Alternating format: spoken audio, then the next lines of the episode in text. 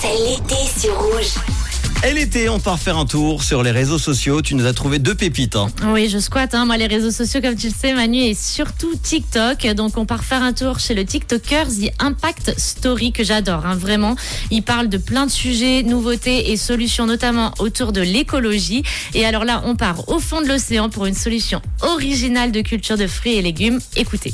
Faire pousser des fruits et légumes dans l'eau, c'est possible et c'est ce que fait cette ferme sous-marine. C'est la première ferme sous-marine au monde surnommée le jardin de Nemo. Cette innovation développée par Ocean Reef en 2012 permet de cultiver du basilic, des tomates ou encore des fraises et grosso modo plein de fruits et légumes qu'on pourrait faire pousser sur terre. Elles sont installées à Noli, à côté de Gênes en Italie. Alors pour son fonctionnement, ce qu'on va faire, c'est qu'on va pas utiliser l'eau autour qui est beaucoup trop salée, mais on va utiliser la condensation, c'est-à-dire les petites gouttelettes qui vont se fixer à la surface de ces bulles, ce qui va permettre d'irriguer les plantes. Ensuite, on va pas utiliser de la terre, on va utiliser le principe de l'hydroponie. En gros, on va alimenter les racines avec un liquide riche en nutriments. Et donc là, tu te demandes pourquoi est-ce qu'on fait pousser des fruits et légumes sous l'eau? Eh bien, l'avantage, c'est que les conditions sont plus stables. On n'est pas soumis aux aléas climatiques, la température est constante, pas d'insectes non plus, donc pas besoin de pesticides. D'ici 2050, nous devrons nourrir une population de 9 milliards d'habitants avec un climat de plus en plus instable. Le groupe Ocean Reef estime que les fermes sous-marines pourraient constituer une source de nourriture pour les communautés côtières où l'agriculture doit faire preuve de créativité.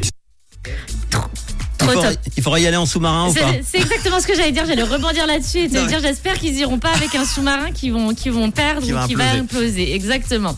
Allez, on continue. Alors je ne sais pas toi Manu, mais moi j'ai toujours voulu savoir comment les artistes, influenceurs, youtubeurs gagnent de l'argent sur les plateformes Ah oui. de streaming, etc. Et beaucoup d'argent. Et beaucoup d'argent. Alors au départ, ça compte pas beaucoup. Et grâce au compte TikTok Mourir moins con, moi j'ai su, vous allez tout savoir. C'est maintenant. Écoutez.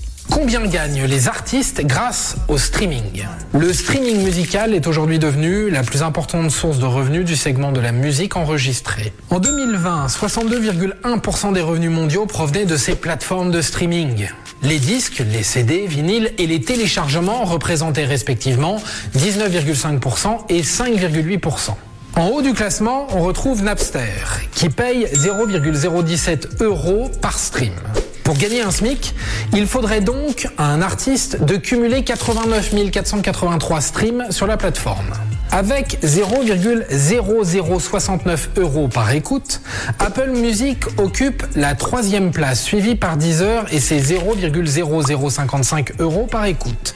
Et enfin Spotify, leader du marché, qui paye 0,0039 euros par stream. YouTube est le mauvais élève du classement avec seulement 0,00069 euros par stream. C'est 27 fois moins que Napster. Ouais, 0,0000, ça donne plus beaucoup. Non, mais j'ai calculé, hein, si on arrive quand même à un million de vues, on a quand même un beau revenu, euh, Manu, donc euh, un million de vues ou un million d'écoutes. Donc euh, bon, voilà. On Ouais, sait parce que comment, j'ai- j'ai un ami qui, a- qui fait beaucoup de vues sur YouTube et j'ai l'impression qu'il gagnait beaucoup d'argent avec ça. Mais finalement, c'est Il faut beaucoup, beaucoup de vues pour Bon, gagner de eh ben, l'argent. très bien. on va Voilà. s'y mettre, on va commencer maintenant. hein. Vous nous dites hein, d'ailleurs si vous êtes un artiste et puis que vous êtes sur YouTube ou autre plateforme, si ça vous permet de gagner un petit peu d'argent. N'hésitez surtout pas, on vous dénoncera pas aux impôts, évidemment, on n'est pas là pour ça. Mais pourtant, euh, pour écouter The Weeknd et ou encore Kalema avec DJ Youssef dans quelques instants, juste avant le loto, on vous rappelle, 7% des hommes se disent incapables de faire cette tâche. À votre avis, de quoi s'agit-il? Bonne chance